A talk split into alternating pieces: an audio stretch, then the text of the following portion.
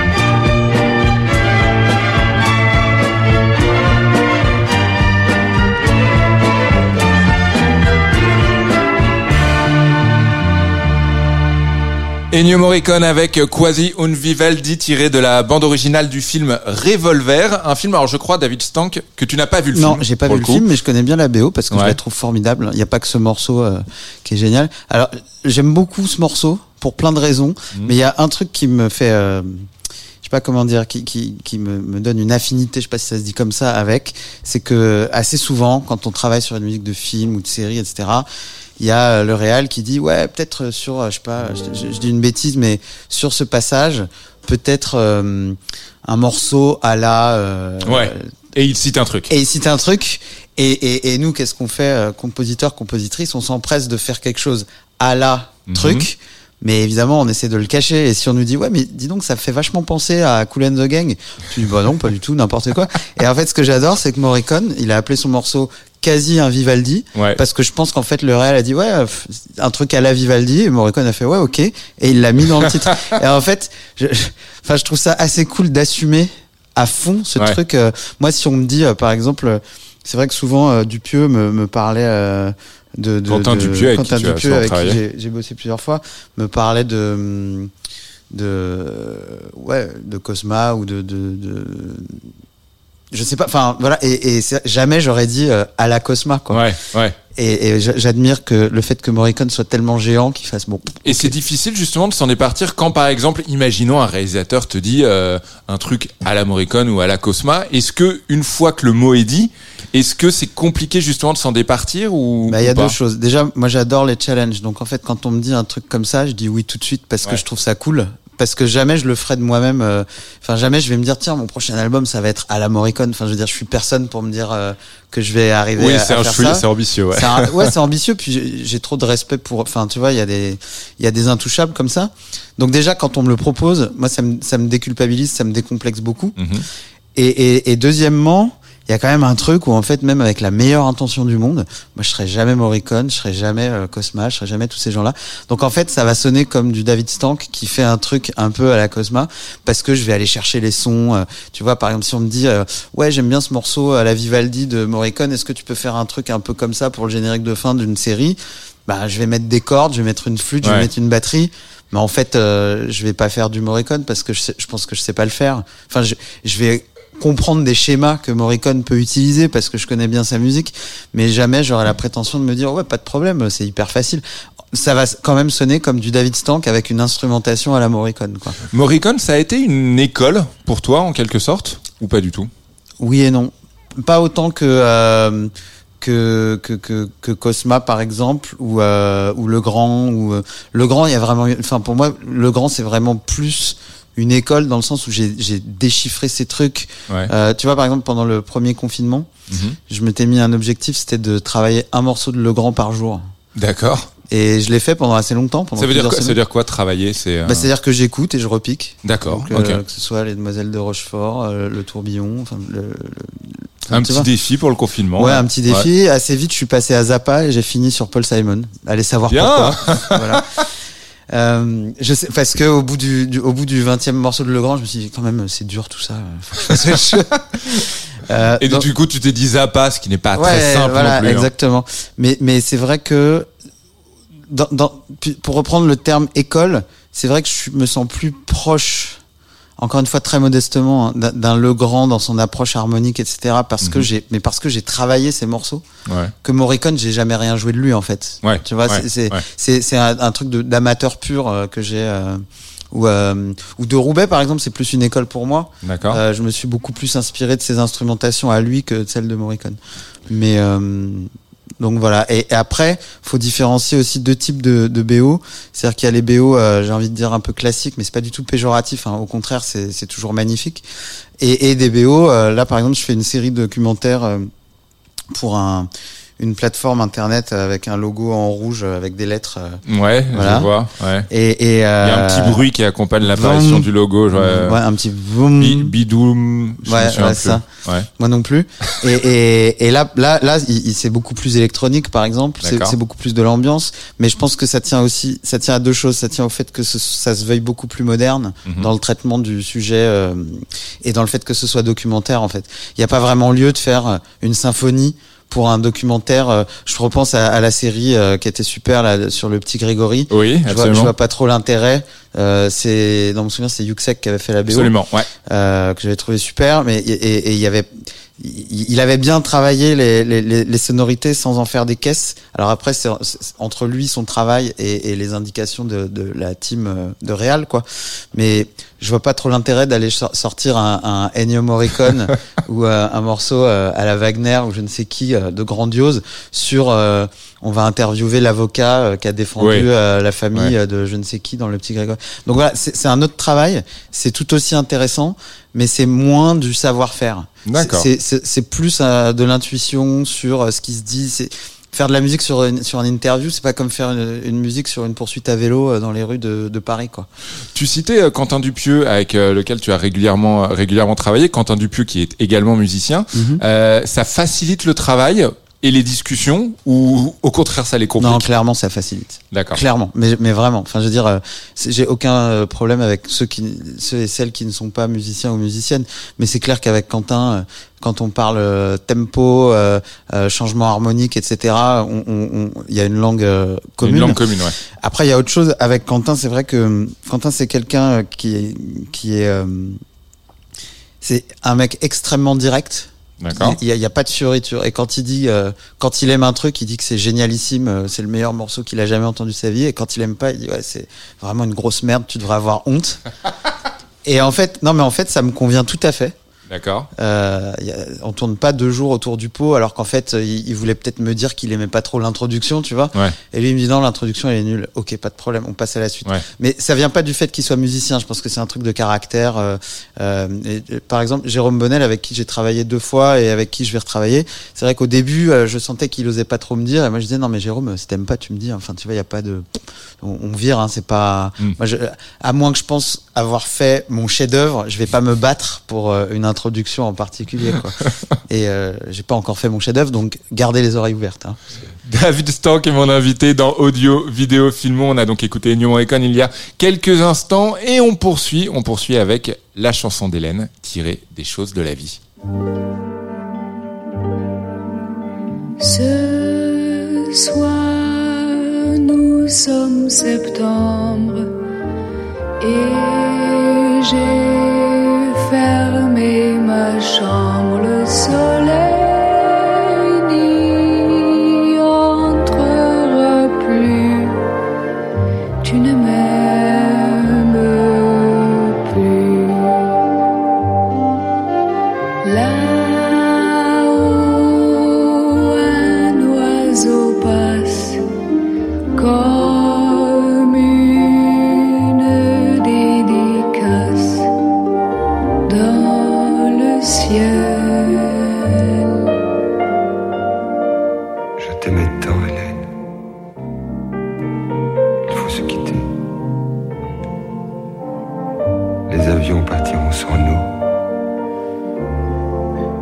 Je ne sais plus t'aimer, Hélène.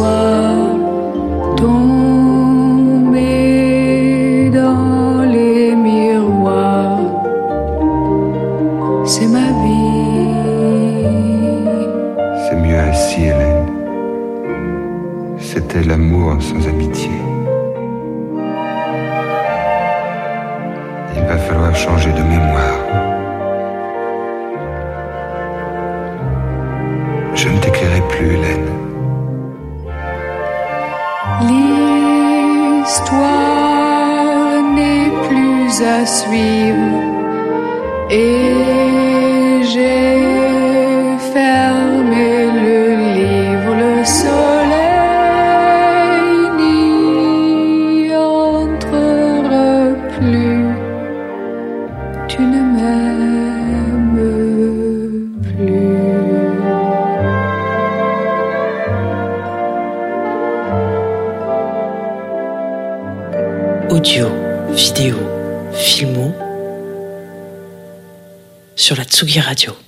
Piccoli, Sard, Schneider, la chanson d'Hélène tirée des choses de la vie, le choix de David Stank. Bah, j'ai rien à dire, c'est un, c'est un chef-d'œuvre, c'est, Ouais. c'est incroyable. D'ailleurs, toute la BO est, est incroyable. Il y, a, il, y a, il y a plusieurs versions instrumentales de la chanson d'Hélène dans la musique du film, qui sont toutes euh, plus belles les unes que les autres.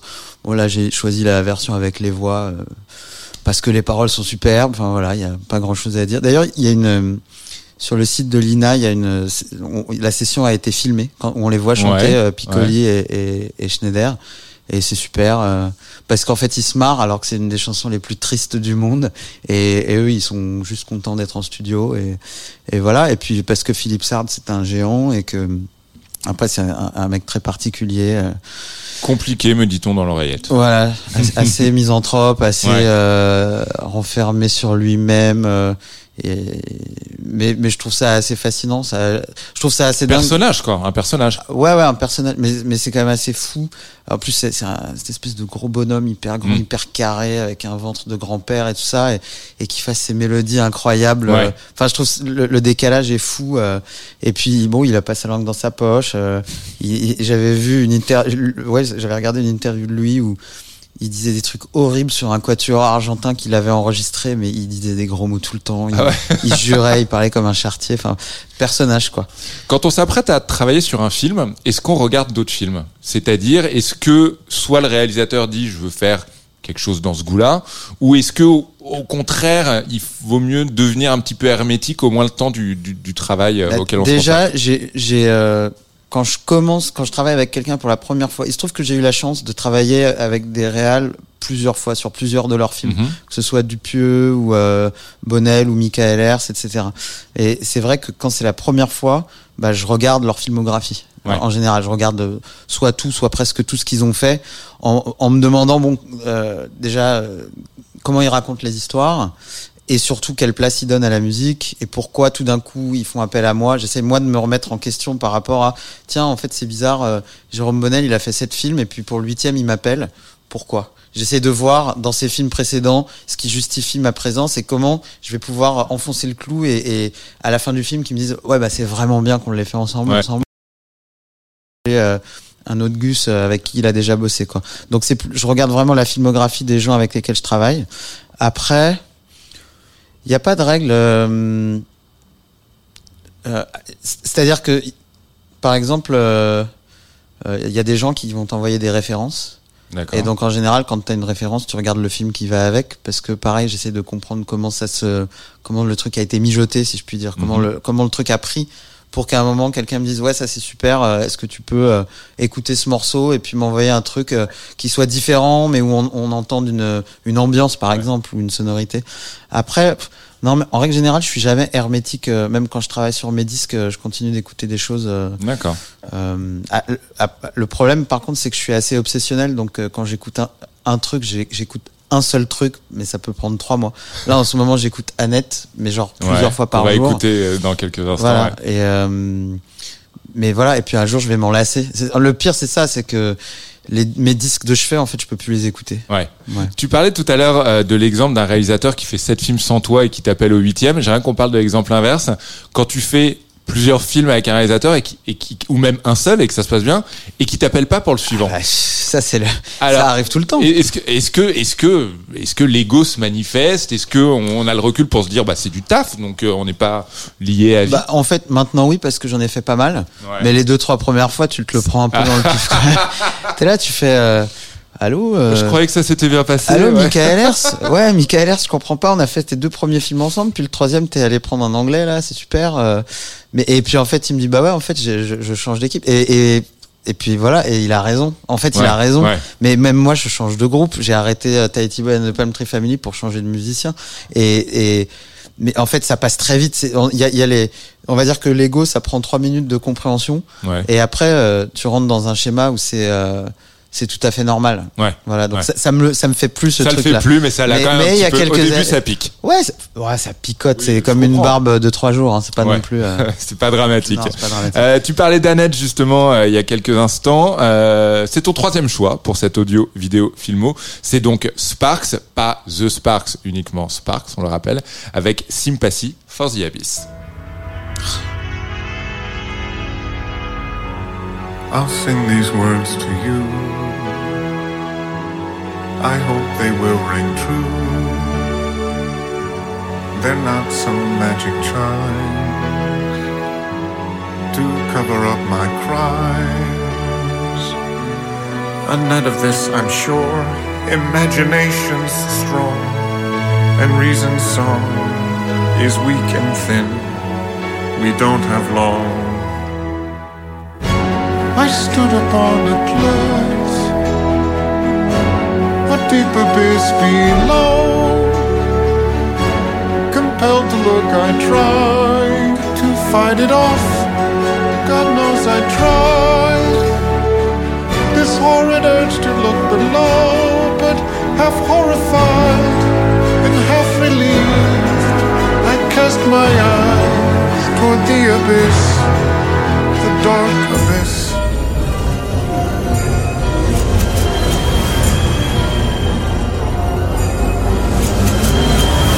I heard a ringing in my ears. I knew my death knell's ugly sound. The overbearing urge to gaze into the deep abyss, the haze. So strong the yearning for the fall, imagination strong, and reason's song is weak and thin. We don't have long.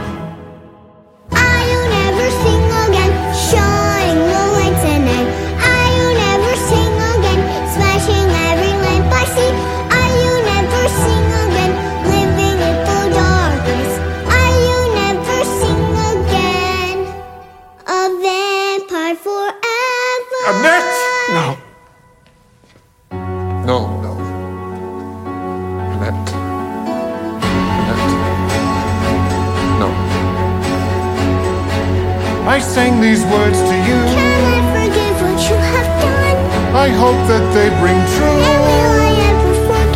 Imagination is so strong. Poison, and reason song is never strong. Imagination is so strong. And reason song so faint and shrill. I stood above the deep abyss.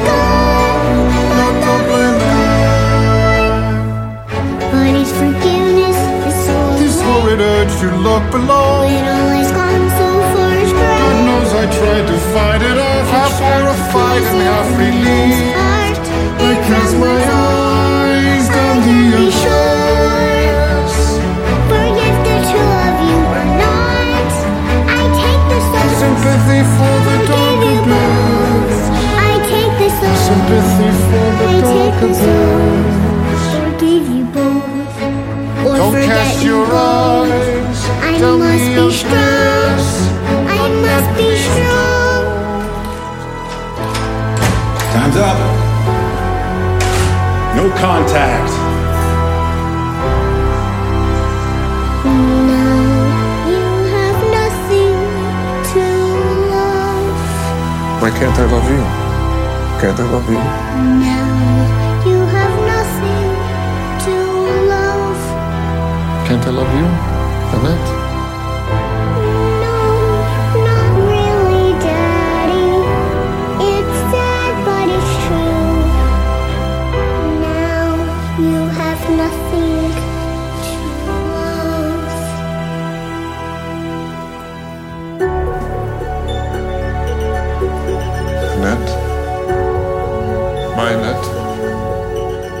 Cast your eyes down the abyss.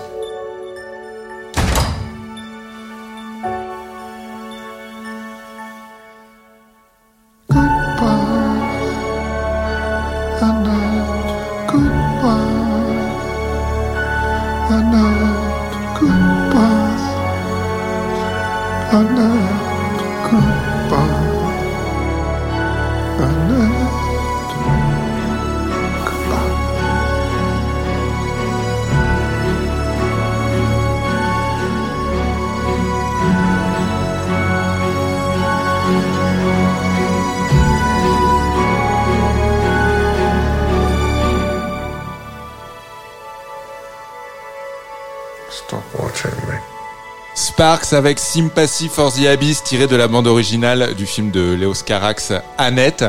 Un film dont tu es très fan, donc David Starr. Ouais, que j'ai vu deux fois. J'ai vu une première fois sur un petit écran, j'ai trouvé super, et puis j'ai eu la chance de le voir une deuxième fois au cinéma, et là j'ai pris la claque, euh, probablement parce que j'avais plus euh, de, de, de recul pour appréhender les détails euh, que que j'ai pu j'ai pu passer du temps à regarder les à côté, Mhm. Regarder vraiment les paroles, euh, enfin y faire attention quoi. Alors le principe d'Annette, c'est que donc c'est une comédie musicale qui est écrite par le duo euh, Par Sparks, Sparks, ouais. voilà exactement, euh, qui devient donc un film réalisé euh, par Léos Carax et des chansons, on vient de l'entendre, interprétées et réellement interprétées euh, ici entre autres par euh, Adam Driver. Ouais, ouais. Toi, euh, alors je te prie de m'excuser puisque je n'ai pas l'intégralité de ta filmographie euh, en tête. Ça ira pour Est-ce que fois. tu, est-ce que t'as déjà, euh, ça t'est déjà arrivé de composer une chanson qui sera destinée à être chantée par un acteur Ouais. sur grand écran Et dans ce cas, comment ça se passe? Ouais, j'avais écrit pour euh, Les Malheurs de Sophie de Christophe Honoré. Mhm. Euh, il y avait plusieurs chansons interprétées par la petite Sophie euh, dans le film, Ouais. et, et un morceau qui était chanté par Golshifteh Farahani. Mhm. Euh, bah, ça s'était très bien passé, sauf que contrairement à Annette, euh, bah, euh, on avait enregistré en studio et puis elle a fait un playback dans le film en fait. Enfin, Ah, d'accord. C'était un voilà. Mais euh, voilà. Après, moi, j'ai eu la chance de discuter avec les techniciens d'Annette que, que j'ai eu l'occasion de rencontrer. Euh, alors en fait, ce qu'ils ont fait, c'est assez intéressant. Sur le plateau, c'est les comédiens qui chantent, que Ouais. ce soit Cotillard, euh, Driver, etc. C'est eux qui chantent. Ils les ont corrigés le moins possible en post prod.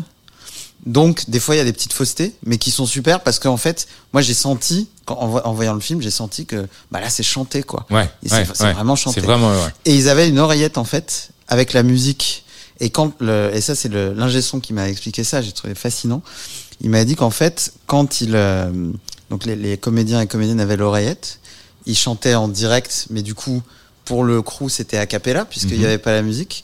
Et quand Léos Carax trouvait que le rythme ne correspondait pas, en fait, il y avait un, un, un- des mecs euh, qui travaillait à la compo avec Sparks, qui était là, qui avait un clavier maître et qui changeait la structure en direct. Et, et du coup, il renvoyait la nouvelle structure en disant bon bah là, euh, euh, là euh, Marion Cotillard, euh, on te fait écouter. Il y a deux mesures en moins pour que tu ailles plus vite sur l'escalier, par exemple. Et elle Ah, avait la vache. nouvelle structure directe Ah ouais. dans l'oreillette. Et il y avait deux mesures en moins et, euh, et ça collait quoi au rythme de Léos Carax. Et je trouve ça dingue. Ouais, et Je tu trouve ça te dingue. rends compte aussi des, du, du talent de ces acteurs qui doivent. ah, Je Ouais, sais pas s'ils ont peur ou pas, mais enfin. non mais en tout cas ils on même infusent. qu'on est euh, au-delà de l'impro là. voilà, Voilà. Et, et ça infuse en une fraction de seconde. Ouais. De fait, euh, la scène, tout ça c'est fait pour que la scène soit tournée à, à l'instant T Ouais, quoi. ouais, Donc euh, en plus. je trouve ça fou. Et il se trouve que là, je, je, je travaille euh, euh, sur, sur une comédie musicale pour un film, mais pas du tout pour tout de suite, ça prend du temps. Mais c'est vrai que quand je vois euh, Annette ou X ou Y euh, comédie musicale, ça me semble un travail monstrueux, quoi. Alors euh, finalement, écrire les morceaux, c'est presque la partie la plus simple. Mais après, faut faire matcher ça avec euh, un milliard de facteurs. C'est-à-dire, euh, faut que ça ait un sens, faut que ça, est-ce que ça doit se danser, est-ce que ça doit se, à ce moment-là, est-ce qu'il faut intégrer du dialogue, est-ce que là, il y a, il y a, y a peut-être un personnage si- qu'est-ce qui se passe si euh, c'est une scène entre euh, deux protagonistes et puis le réal, il dit non mais en fait, euh, ça manque de je ne sais quoi, euh, on, on fait rentrer un troisième personnage. Et qu'est-ce qui se passe pour la chanson? Enfin, voilà. Et, et, et je trouve que Annette, c'est bien parce que ce que j'ai vu, ça m'a semblé assez spontané. Ouais. Alors qu'en fait, évidemment, ça ne l'est pas du tout. Mais j'ai trouvé qu'ils ils avaient bien euh, tiré ces ficelles-là, quoi. Donc voilà. David Stank, merci beaucoup d'être venu dans Merci Audio. Vidéo, Filmo. Euh, on se retrouve euh, pour l'épisode suivant puisque euh, on est ensemble euh, également également dans quelques jours. Je rappelle donc Audio, Vidéo, Filmo, c'est le vendredi sur Tsugi Radio à 17h en alternance avec euh, nos- notre camarade d'année lumière Thibaut Gomez-Léal qu'on embrasse.